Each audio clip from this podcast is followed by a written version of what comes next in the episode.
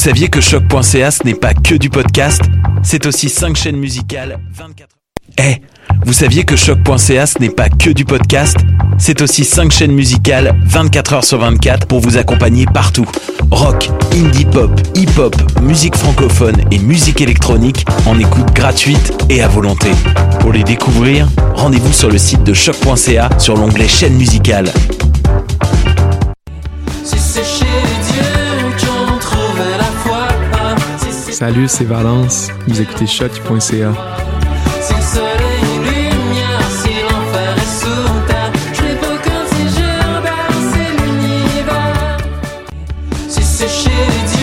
Qu'on trouve la foi, si c'est Salut, c'est Valence. Vous écoutez choc.ca.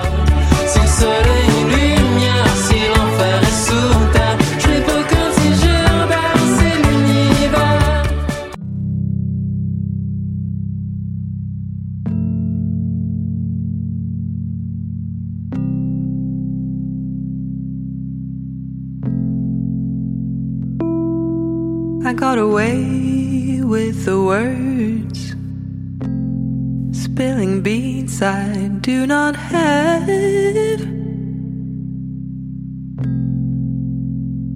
I'll shut my mouth, just hear me out. Honey, be, be with me one last time. Cause we were all woos and woes.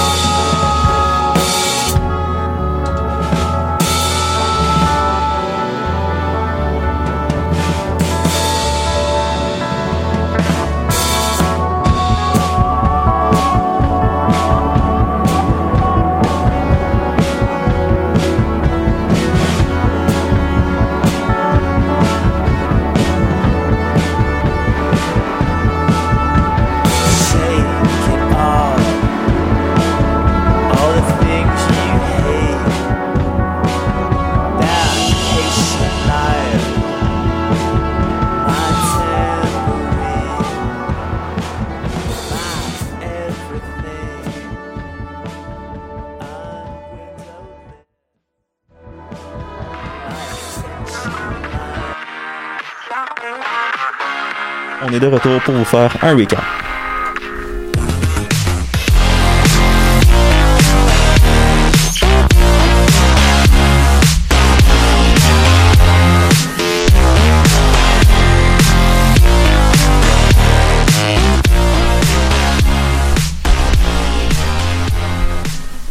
Bonjour à vous, bienvenue à l'écoute du recap de choc.ca du 23 novembre 2020. Cette semaine, vous allez être accompagné de Daphné et Manon dans, du côté de la régie, moi et Louis en studio. Vous allez bien tout le monde? Oui, très, euh, oui, très bien. Yes, Louis. Toujours bien. Toujours. Manon, de retour parmi nous après une petite absence? Ben écoute, euh, je suis contente d'être retour là. Parfait, ben merci beaucoup. Euh, on est content de t'avoir aussi, ça nous facilite la vie. Euh, au menu cette semaine, euh, le Noël du, gou- du gouvernement Legault, un rapport sur la culture toxique dans la GRC et plus encore. Et c'est comme ça qu'on va commencer avec le segment politique. Monsieur le Président, I have a dream. Au Canada, Merci, monsieur le députant. Politique.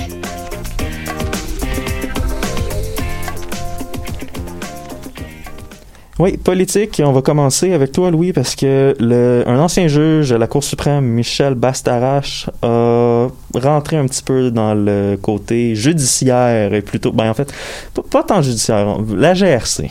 On va Ouais, dire on ça pourrait comme ça. quasiment dire un, Le- côté éthique. Ouais, le côté éthique euh, de notre bras judiciaire. Donc, Sans trop niaiser, je me lance dans le vif du sujet. Pas d'intro ridicule cette fois-ci, pas de joke pour vous mettre en confiance, pas de long tour autour du pot et de fioriture. Je vous veux inconfortable et innocent. Un rapport indépendant sur la Gendarmerie royale du Canada, la GRC, révèle que celle-ci est aux prises avec un problème constant d'homophobie et de misogynie. Pour reprendre les mots du rapport, culture toxique est le terme exact pour définir l'ambiance dans les bureaux de notre police montée.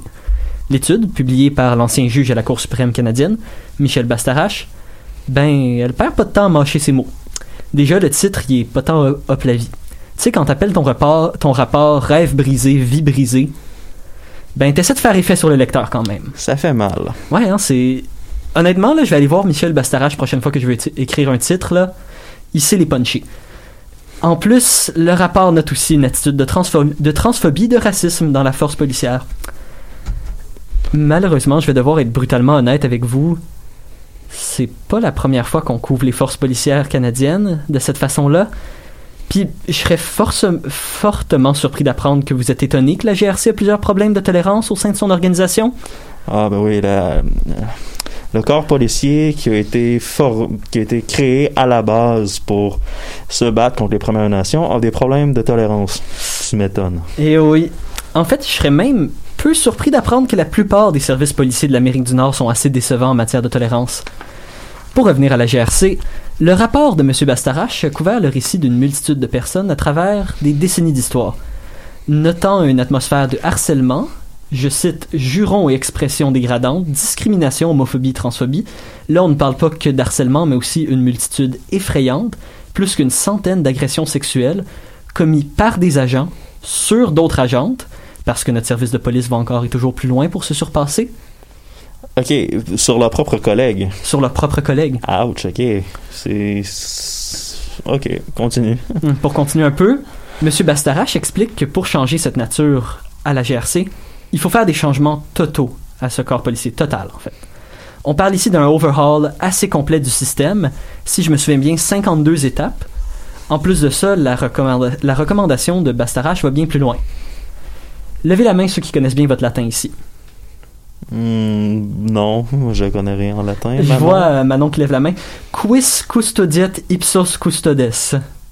Ouais, non, je connais pas si bien mon latin que ça finalement. Ouais, je l'ai peut-être absolument mal prononcé, mais en latin, cette phrase signifie qui garde les gardiens. En plus d'être une façon hyper prétentieuse d'impressionner le monde au party, c'est aussi une phrase intéressante à considérer chaque fois qu'on s'interroge sur les agissements de nos forces de l'ordre. Et c'est certainement quelque chose que Bastarache semble avoir considéré pour sa solution. Son idée est d'avoir un tierce parti, un groupe indépendant qui surveillera les changements faits à la GRC. La logique est assez simple. On peut pas compter sur notre propre force policière pour se contrôler elle-même. Il faut donc qu'une autre institution s'assure que de vrais changements prennent place et pas seulement du lip service de tolérance zéro qui a été répété pendant plusieurs années. Vous pouvez toutes vous attendre que le rapport a laissé une impression un peu rough sur les représentants de notre police montée. On a même eu une réaction de la commissaire de la GRC, Brenda Lucky, qui s'est vue choquée et déçue de cette réalisation. Cependant, malgré sa forte réaction, la commissaire n'a pas vraiment été réceptive à l'idée de permettre à un autre groupe de caler les shots sur les changements nécessaires à réformer la GRC. Ah, bien oui, c'est sûr. Tu sais que ton organisation a des problèmes. Tu t'es fait prouver à maintes et maintes reprises que tu n'étais pas capable de le faire par toi-même. Et tu pleures quand les gens disent Ouais, finalement, on va te donner un coup de main pour le faire. Selon elle, le changement doit venir de l'intérieur et ne devrait pas inclure un autre groupe surveillant la progression. Il y a une certaine logique faible aussi à ça. Ça doit être un peu effrayant, puis même insultant, d'être un groupe supposé défendre la justice, puis de laisser d'autres gens s'occuper de tes propres injustices. Cependant, considérant le track record de la GRC, je sais pas à quel point ça tient la route.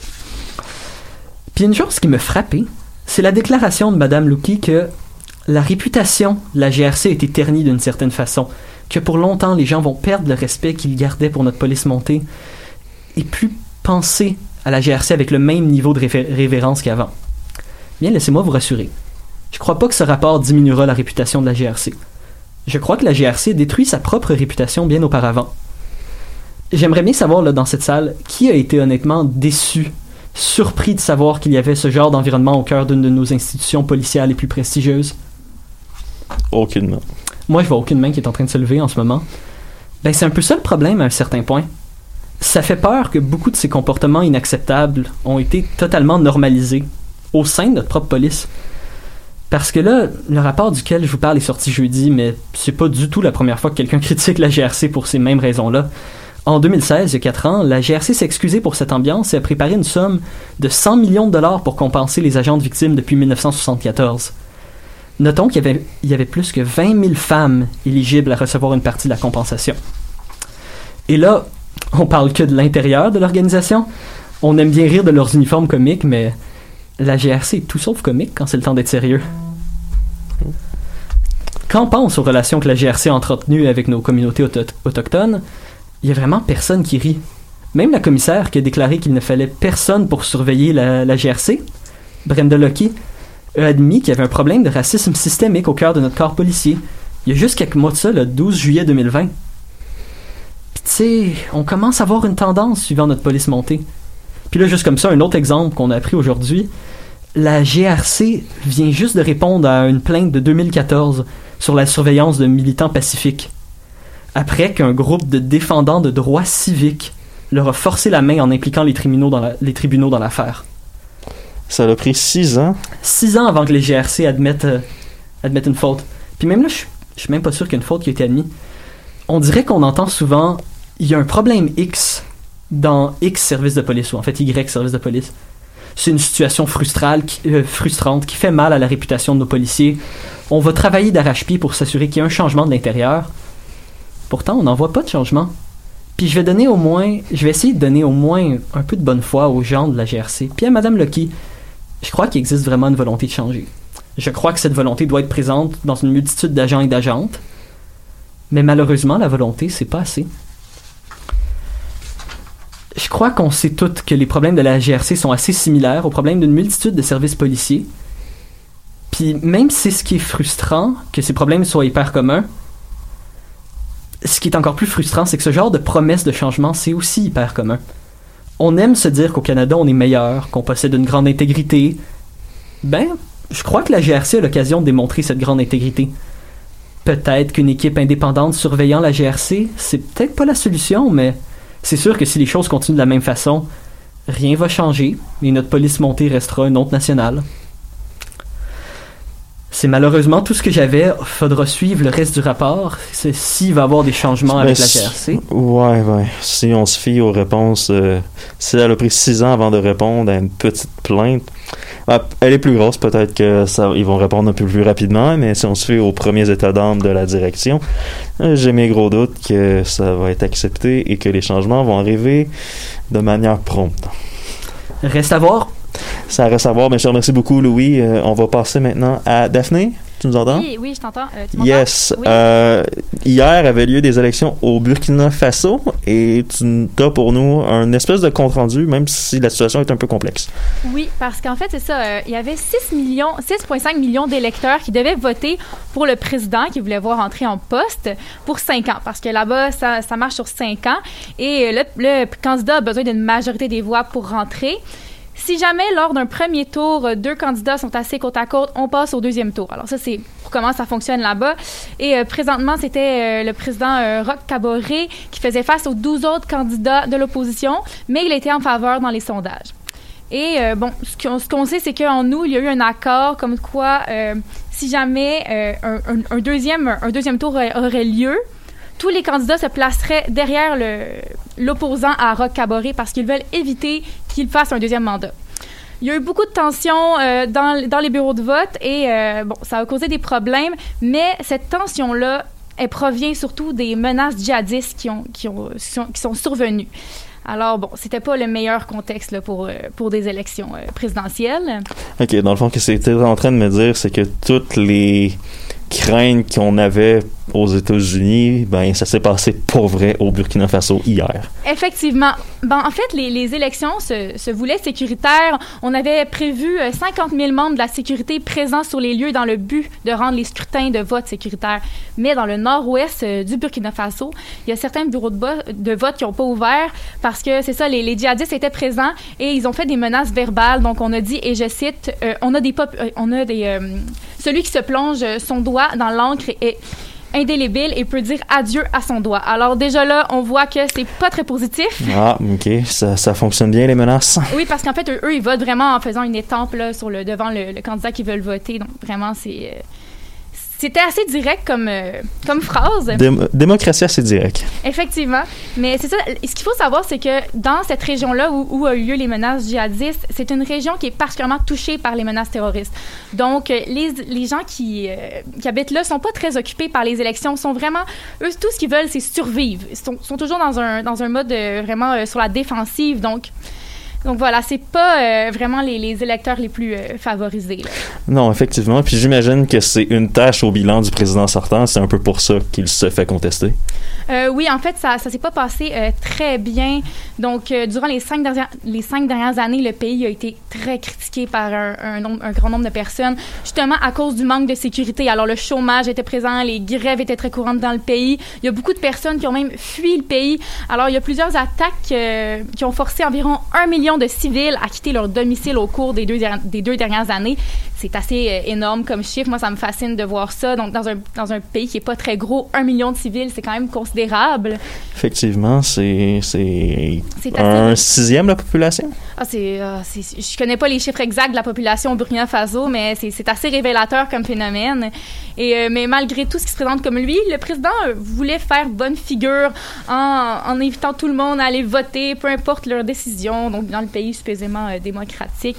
Mais bon, alors, c'est pas... euh, Supposément démocratique, est-ce qu'il y a des allégations de fraude, selon toi? Ben, en fait, c'est ça, c'est que euh, il y, y avait des estimations, donc environ euh, 300 à 350 000 donc, personnes, ça c'est l'équivalent de 7% de l'électorat n'auraient pas pu voter.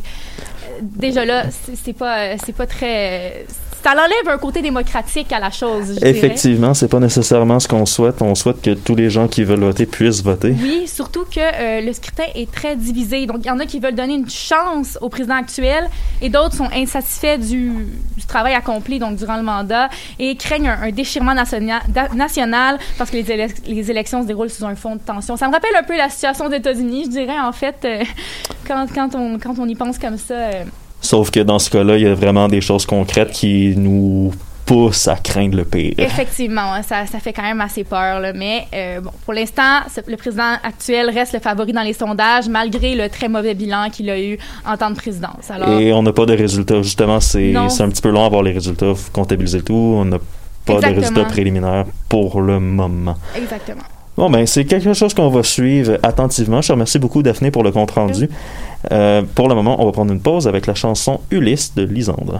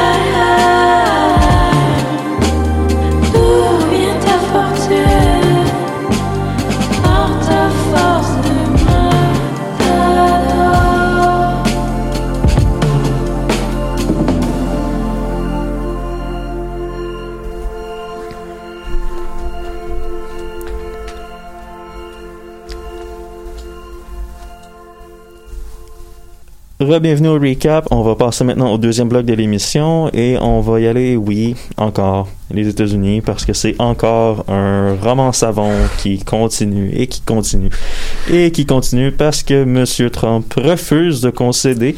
D'ailleurs, très très belle présence de M. Trump pour G20 virtuel. Euh, non, il était allé au hein? golf. Il a donné un 5 minutes avant, par contre. Non, ça, c'est- bravo à lui. Tant qu'à ça, euh, il aurait pu concéder envoyer Joe Biden. Ça aurait servi probablement un peu plus la cause américaine.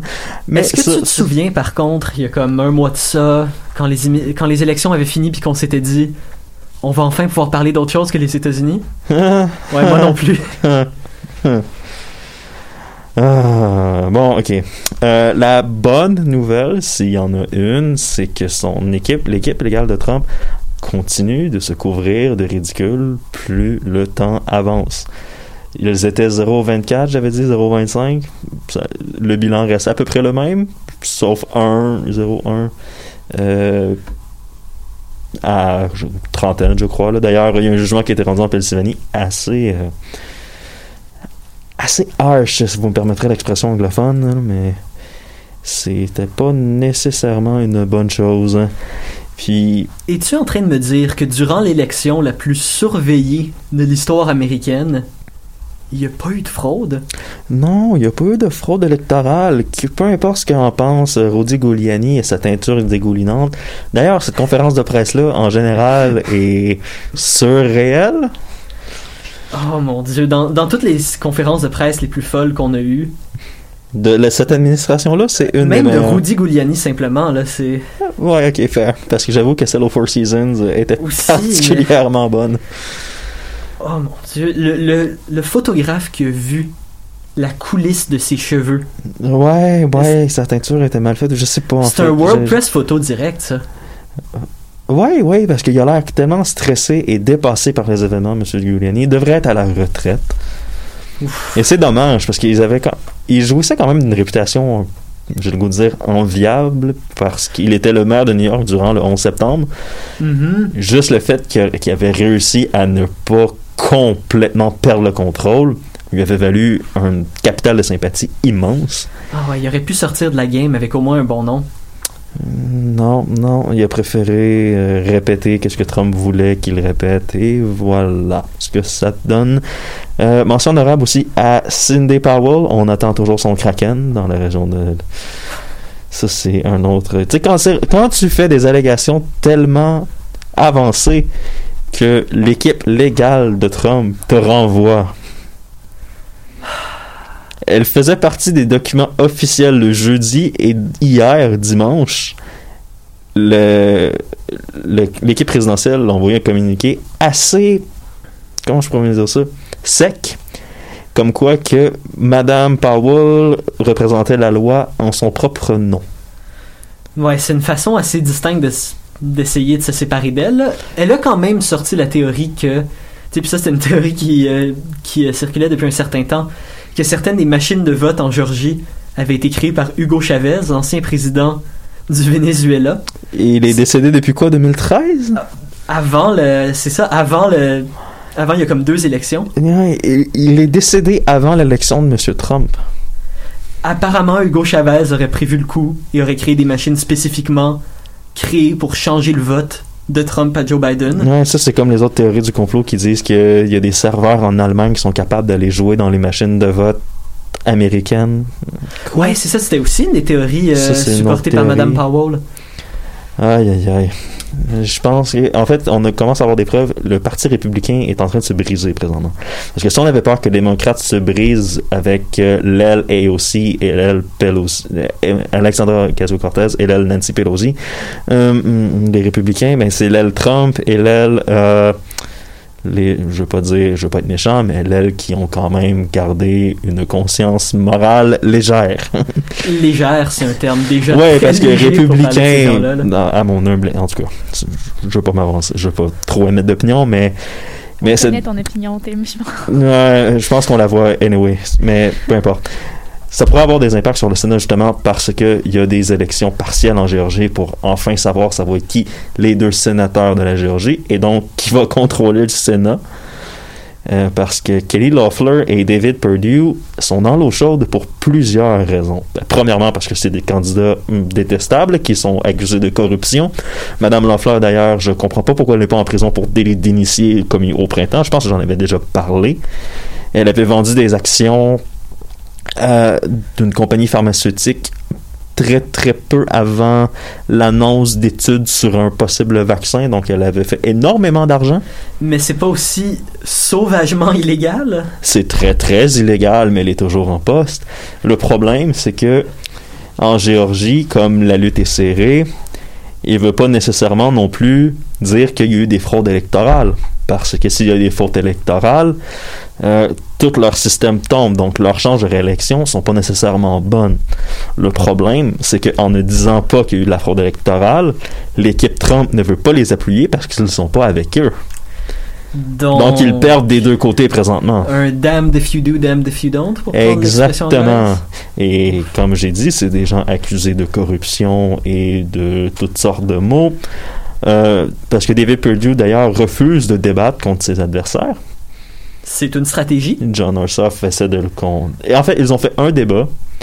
Et parce il s'est très très mal passé et M. Perdue ne veut plus débattre depuis ce temps-là. Ben, c'est sûr, c'est un temps incertain pour la politique américaine, mais il faut pas oublier, je crois qu'il peut y avoir des bonnes choses qui peuvent sortir de ça. Premièrement, si les partis se retrouvent un peu plus fracturés, on pourrait peut-être voir le pays se libérer finalement, et ça c'est c'est un gros si, finalement se libérer de la structure des deux partis. C'est un gros Hmm, il y a- si. Il y a énormément d'argent en jeu. D'après moi, ça va être une faction qui va gagner, une autre qui va mourir, et l'argent va rester au même endroit. Mais c'est le genre de situation que c'est vraiment l'avenir qui va nous le dire, là, je pourrais dire. Ouais, on va regarder Mhm. qu'est-ce qui va se passer, mais disons que les l'élection euh, partielle va en dire beaucoup sur la suite aux États-Unis parce que si le Sénat reste républicain, Joe Biden risque d'avoir les mains liées. Malheureux, mais faut pas oublier, c'est quand même une des premières fois où le Parti républicain est aussi divisé que ça.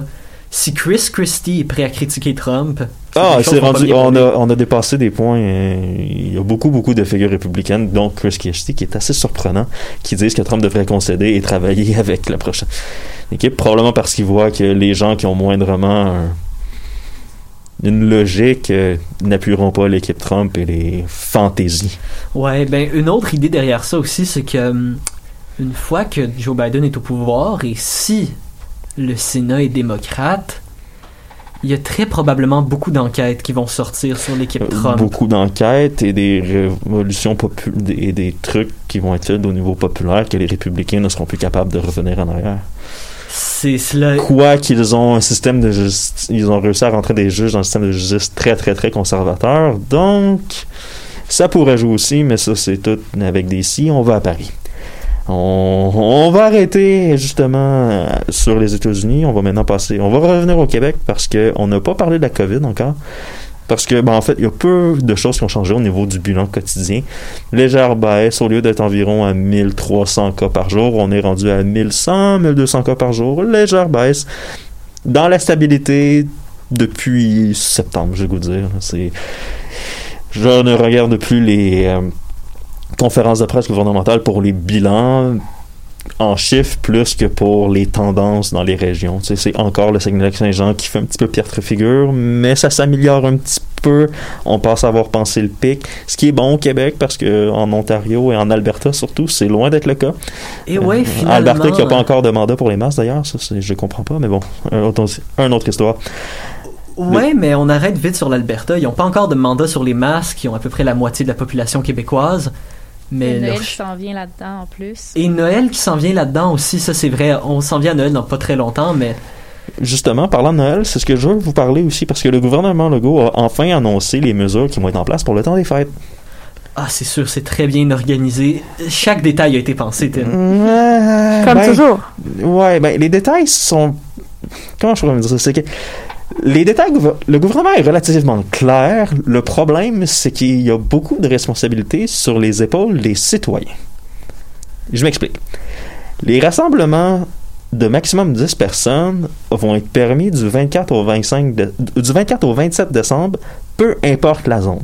Que tu sois en zone verte, jaune, orange, rouge, les rassemblements vont être permis du 24 au 27 décembre, maximum 10 personnes. Pas d'affaires non plus de ah, deux ou trois foyers. Non, non, non. 10 personnes maximum, point. Ok. Vague, 24. juste 10 personnes, point, peu importe d'où ce qui viennent. Tu sais, tu veux recevoir à Noël, ben, tu as 4 jours pour le faire, maximum 10 personnes. Et en théorie, même si c'est pas recommandé, en théorie, tu pourras avoir des événements les 4 jours. Dans le pire des... Ce qui fait que dans le pire des cas, tu rencontres 36 personnes différentes. En 4 jours. C'est le, c'est le risque que le gouvernement est prêt à prendre avec un contrat social, et ça il l'explique, qui demande très fortement aux citoyens qui veulent faire ça de s'isoler une semaine avant le 24 et une semaine après le 24. Dans le fond, du 17 au 4. Si je me souviens bien aussi, la CAQ avait un peu prévu le coup parce que le congé scolaire avait été un peu allongé. Le congé, justement, le congé, ben, un petit peu allongé, mais pas tant que ça. D'ailleurs, le milieu scolaire est relativement content de cette nouvelle-là parce que les, au niveau des difficultés, c'était pas le bon moment, justement, de couper et d'allonger, de mettre euh, six semaines de vacances pour les étudiants. C'était pas une bonne idée. Le milieu scolaire est relativement content parce que à partir du 17 décembre, justement, l'école se fait uniquement en ligne, peu importe l'âge, jusqu'au 22. Et après, c'est le congé des fêtes normal. Mais il n'y a plus personne dans les écoles à partir du 17 décembre. Justement pour la semaine avant le 24 pour l'isolement volontaire. Ok, relativement bien pensé. C'est relativement bon si les gens font attention et respectent moindrement l'isolement volontaire. Ça devrait pas trop créer de problème. Maintenant, il y a des critiques. Parce que, justement, Noël, avec son penchant religieux, et la CAQ contre les accommodements religieux, hmm, ça fait grincer des dents. Ça fait grincer des dents. Mais est-ce qu'il y aurait eu moins de problèmes à ce niveau-là, moins d'accusations d'hypocrisie si on avait choisi de permettre les rassemblements pour le Nouvel An? Certainement, parce qu'il y a beaucoup plus de gens qui fêtent le Nouvel An que de gens qui fêtent Noël. Mais c'est une fête religieuse, Noël. Hein? C'est, Ben, ça a des racines religieuses. Ouais, mais il y, en avait qui avaient contesté un peu cette décision-là de donner plus de place à la fête religieuse. Ça avait été un peu contesté, ça. Ça l'est contesté, mais le problème, c'est que si tu veux, c'est que c'est le choix de faire que on a deux fériés dans le, le gouvernement a deux congés fériés. Noël qui, là, tu passes un petit peu pour un hypocrite au niveau des accommodements raisonnables, ou le jour de l'an, où ce que tu crées énormément de problèmes dans ton système d'éducation, parce qu'il faut que tu allonges tes congés pour tout le monde. C'est sûr. Ouais, c'est. Sauf que je trouve qu'il y a moins de travail avec le jour de l'an. Noël, si on considère ça d'un autre point, c'est qu'il y a beaucoup de gens de communautés différentes qui fêtent leur propre version de Noël. Comme par exemple, beaucoup de communautés européennes ne le fêtent pas le 25, beaucoup de gens le fêtent le- autour du 6 janvier, ce qui est déjà compliqué si tu veux le parce que tu as Ah, le mais c'est 24 sûr que, le mais 27. encore là, ça, ce qui vient compliqué aussi, c'est qu'on est en pandémie. Mhm. Donc, il f- c'est c'est le genre de truc qui est comme plate, mais il y a, C'est il y a aucune solution parfaite. Quoi que je pense, un deuxième problème qui vient, c'est que dans tous les cas, je crois que les gens vont briser les règles. Ah pour- ouais, non, c'est ça. Je pense que Spécifiquement pour le jour de l'an. Oui. Noël, à la limite, c'est une fête qui peut se fêter avec juste la famille rapprochée. ouais, ouais.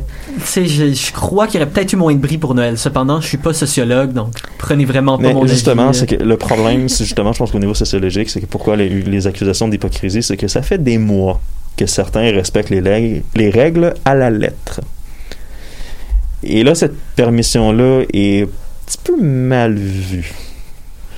Parce que la situation n'est pas nécessairement bonne.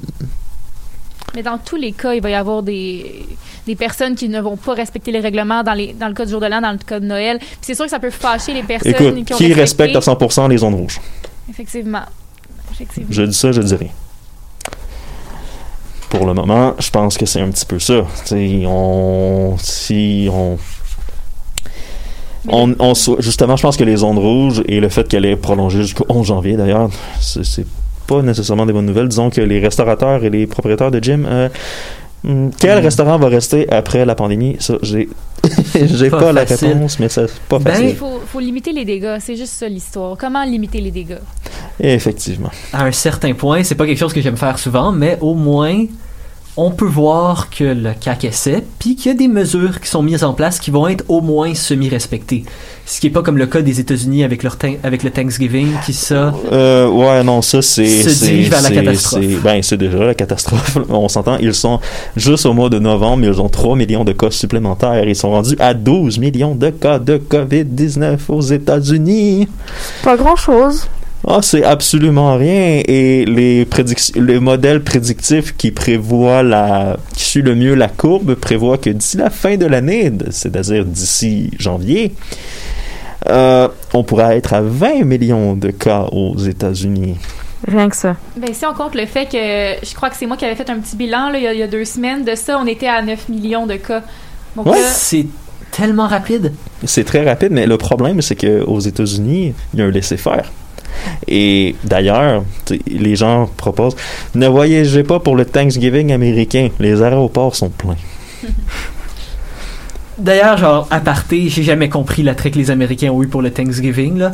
C'est quasiment comme un, un deuxième Noël pour eux, là. c'est ça. Ben, C'est- c'est plus que ça, je dirais. là. C'est comme. Ouais, c'est. C'est c'est- quoi la dinde amène genre des cadeaux? J'ai- Je comprends vraiment pas la fascination de genre tout se mettre ensemble pour regarder une game de football et manger de la dinde. Le football n'est pas présent partout, mais surtout dans le sud, je te dirais. Je, je, je On peut, pas l'accorde. juger, on peut pas juger les, euh, les valeurs des gens. C'est et- vrai, je, je- je suis en train de faire Non, un jugement critique sur euh, une Non, culture. la- qui- ben, sur la fête en tant que telle, c'est un petit peu moyen, mais sur le fait de la tenir en pandémie incontrôlée, c'en est un autre. Ouais, mais semble, mais semble c'est le genre de fête qui se fête sur Zoom en plus. Ben, qui peut. là. Mm, ouais, ouais, ouais, Tout le moins, oui. Tu te pognes un sandwich à dinde, t'allumes ton Zoom, tu mange son sandwich à la dinde. Ouais, mais d'un autre côté, les gens qui te- pourraient te répondre la même chose pour Noël. Donc, euh, ça, c'est un débat qui fait qu'on n'avance plus. Essaie de donner un cadeau sur Zoom, Tim, on s'en reparlera. Fair enough. Maintenant, on va aller en musique justement avec Someone New de Helena Deland.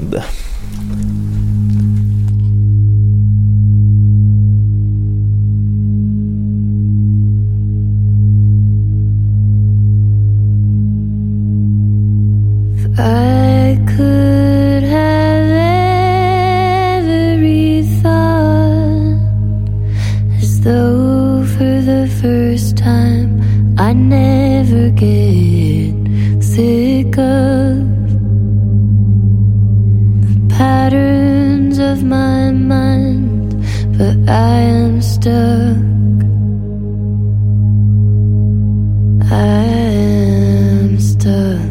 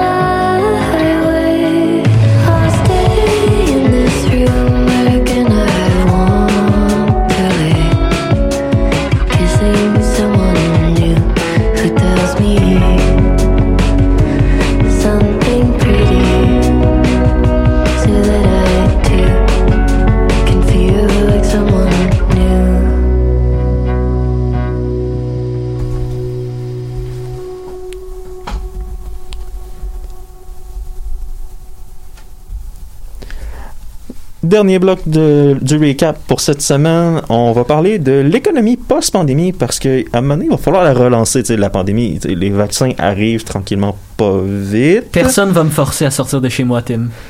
Euh, tu vas vouloir sortir de chez toi, probablement de toi-même. On n'aura pas besoin de te forcer, te connaissant. Et justement, certains partis politiques ont des idées, et c'est un peu partout dans le monde. Et je vais m'attarder sur le cas de Québec solidaire qui a lancé quelque chose en fin de semaine qui est relativement intéressant. En fait, on parle d'un bouclier anti-austérité parce qu'on s'entend, la pandémie de COVID-19 a coûté très, très, très cher à nos gouvernements. Il n'y a pas personne qui peut le nier. là. Tout ce qui est PCU, tout ce qui est aide aux, aux restaurateurs, aide aux petites et moyennes entreprises, L'achat de matériel. achat de matériel, c'est c'était nécessaire. On n'avait pas le choix de faire ça. Et les campagnes de vaccination qui vont venir aussi vont coûter très, très, très cher aussi. au niveau de la logistique. Maintenant, comment qu'on va faire pour payer ces dettes-là? Euh, le Québec solidaire, pour eux, ce n'est pas en coupant plus dans les services, parce que les coupes dans les services font probablement en sorte qu'on est dans la situation actuelle. J'ai rien dit. Mais justement, on parle de bouclier anti-austérité, c'est-à-dire aller chercher l'argent dans, dans les poches des gens qui en, qui en ont plus. Principale ligne, on parle d'un impôt pour les grandes entreprises qui serait augmenté de 11,6% à 17,4%. On parle d'une augmentation de 50% pareil. C'est quand même beaucoup. Mais exemption sur les, cinq, sur les premiers 500 000 de profit pour protéger les PME. Ce qui est quand même Pour intéressant. protéger les quoi? Les PME, les petites et moyennes entreprises. Ok, c'est ça. Oui. Ce qui Et serait compréhensible. ce qui est compréhensible et qui est probablement intéressant. Je vois un petit peu la ligne de dire que, bon, ben, si tu décides, toi, en tant que grande entreprise, de juste faire, ben, je ne fais pas de profit parce que je réinvestis, je fais des revenus, mais je réinvestis tout dans ma machinerie, ben, tu as réinvesti dans ton entreprise, tu vas avoir créé de l'emploi, il est où le problème? C'est un C'est- plan qui est vraiment bien pensé, honnêtement. Non, On c'est ça. de perdre beaucoup trop d'entreprises, sinon là, ça va être euh, Non, la c'est ça. faillite. Exactement. C'est ça. C'est soit tu réinvestis pour grossir, soit tu fais manger un peu plus de profit. Choisis. Puis notons aussi que les augmentations de taxes sont relativement très raisonnables aussi. Ben, à des entreprises qui le méritent, là, on s'entend. Oui, mais sauf que c'est quelque chose qui varie. C'est, si je me souviens, souviens bien, c'est une augmentation de 0,1% pour les gens qui ont touché le million. Ah oui, oui, oui, mais non, ça, c'est c'est pas quelque chose que j'ai pas encore, justement, là, tu m'as devancé un peu. Oh, oh, oh. Il y a un impôt, justement, là, tu en as parlé, il y a un impôt spécial sur les grandes fortunes québécoises qui est proposé par Québec solidaire de 0,1% à 3%, qui débuterait à 1 million de dollars. Ce que ça veut dire, c'est que quelqu'un qui a obtenu 1 million de dollars sur son rapport d'impôt ou qui a 1 million de dollars en actif paierait 1000 dollars de plus d'impôt par année. Et fait que dans le fond, ce serait comme un palier en fonction des revenus de la personne. Dépassant le 1 million de dollars. Ouais, qui dépasse le million de dollars. Ben, en fait, c'est un revenu sur ou sur les actifs, là, j'ai pas trop compris. euh, L'article était pas nécessairement clair là-dessus. Peu importe, c'est pas quelque chose qui. Ah, c'est vrai, correction, je me suis trompé sur un truc quand je parlais Oui. de l'augmentation. L'augmentation des taxes sur les entreprises, par contre, c'est une augmentation de 11, 11% qui deviendrait un 17 17%, c'est ça que j'ai dit. C'est ça que C'est j'ai ça, dit. C'est je- je me suis 50% laissé, euh, d'augmentation Essayer de sur les le moins de taxes. possible. Ouais. Y aurait-tu un palier aussi pour les entreprises ou, ou c'est pas encore annoncé ou euh, Euh, le plan il est pas nécessaire. Les articles que j'ai lus ne mentionnaient pas nécessairement de palier pour les entreprises, mais j'imagine que si tu es déclaré comme étant une grande entreprise, tu es déjà dans un palier très très élevé. Ouais, j'imagine. Donc, c'est un petit peu ça le principe. Et pour l'environnement, parce que Québec solidaire est un, probablement un des seuls partis qui prend ça réellement au sérieux, euh, une hausse de 30% du prix du carbone pour les grands pollueurs industriels. Ce qui est quand même appréciable, parce que les, on s'entend que ah euh, faut recycler nous tous. Oui, mais nos entreprises polluent mille fois plus que nous et n'ont aucune conséquence. Honnêtement, quelque chose que j'aime avec ça aussi, c'est que c'est quasiment comme un truc de négociation. 30% sur, de taxes sur les carbones de plus, c'est très probablement quelque chose qui va pas passer. Sauf que vu que c'est un prix tellement gros, c'est quelque chose qui pourra peut-être être réduit pour commencer. C'est très possible que ça Mais commence à encore là, 15, pour que toutes ces mesures-là soient là, faudrait que la CAQ accepte les propositions de Québec solidaire, ce qui n'arrivera probablement hmm, jamais. Au moins, ça a le mérite de lancer des idées. Mhm. Surtout que l'élection, c'est bizarre, hein, mais la prochaine élection va être en 2022. On arrive à 2021. C'est plus proche qu'on pense. Ça arrive toujours vite, les élections. Ça arrive toujours vite et c'est probablement le genre de truc que si la CAQ manque sa relance économique et ne prend pas les bons choix ou les choix acceptables pour la société, euh, ben au moins on a déjà des partis politiques qui ont des plans pour dire Hey, nous on propose de faire ça. Mais la CAQ était en assez bonne posture, il me semble, dans les sondages, à cause justement de la gestion de la pandémie, qui était satisfaisante pour beaucoup. Mais là, ça va être. De ben ça commence à jouer ouais, avec ça. la avec la ça. deuxième vague. là. Il n'y a pas vraiment eu de sondages qui sont sortis pour la deuxième vague, je Non, crois. ça, ouais. Ben, je pense aussi ce qui va être important à considérer avec la CAQ, pour sortir une autre phrase prétentieuse, ceux qui apprennent pas leurs histoires sont parfois forcés de la revivre. Et ce qu'on voit, c'est que peut-être que la CAQ va vouloir remettre des mesures d'austérité en place. S'ils décident d'imiter, d'imiter le gouvernement de Philippe Couillard, le gouvernement libéral, ça fonctionnera pas. Les gens ont sorti ce parti-là à cause de ça, à cause que ça avait fait mal. Tu sais, et les mesures d'austérité, ça nous a coûté vraiment cher. On, on aime blâmer les libéraux, c'est drôle de clowner les libéraux, mais Ah, mais les mesures d'austérité que- se sont suivies de gouvernement en gouvernement depuis très longtemps et je pense que les premières vraies mesures d'austérité qui ont fait vraiment mal à notre société, c'est le Parti québécois peu après le référendum de 95. c'est ça. Fait que d'une certaine façon, peut-être qu'il faudrait qu'on reconsidère l'austérité. Et ça serait c'est intéressant de voir le, le Québec solidaire avoir une solution qui nous force pas à la prendre directement. Non, c'est ça, ça nous force à... à ce que tout le monde dans la société mette l'épaule à la roue pour qu'elle fonctionne mieux. Et ne pas laisser de passe-voix à nos riches sous prétexte que ah ils vont réinvestir de euh, par eux-mêmes de leur bonne foi. Ce qui arrive jamais arrivé. Ah, très rarement. On va dire ça comme ça. Dolly Parton elle donne beaucoup à la charité. Euh, oui, oui, oui. C'est- D'ailleurs, c'est- c'est un exemple parmi tant d'autres. Oui, c'est un exemple parmi tant d'autres, mais malheureusement pour nous, elle n'est pas québécoise. Mais bon, hein, euh, je pense que ça conclut euh, aujourd'hui. euh. Oui, oui, c'est ce que j'étais pour, c'était ce que j'étais pour mentionner. On a pas mal fait le tour de nos sujets cette semaine. J'espère que vous avez apprécié les discussions qu'on a eues. Et si jamais, euh, je vous invite à nous rejoindre la semaine prochaine. Je vous dis au revoir. Ouais, j'ai secouru.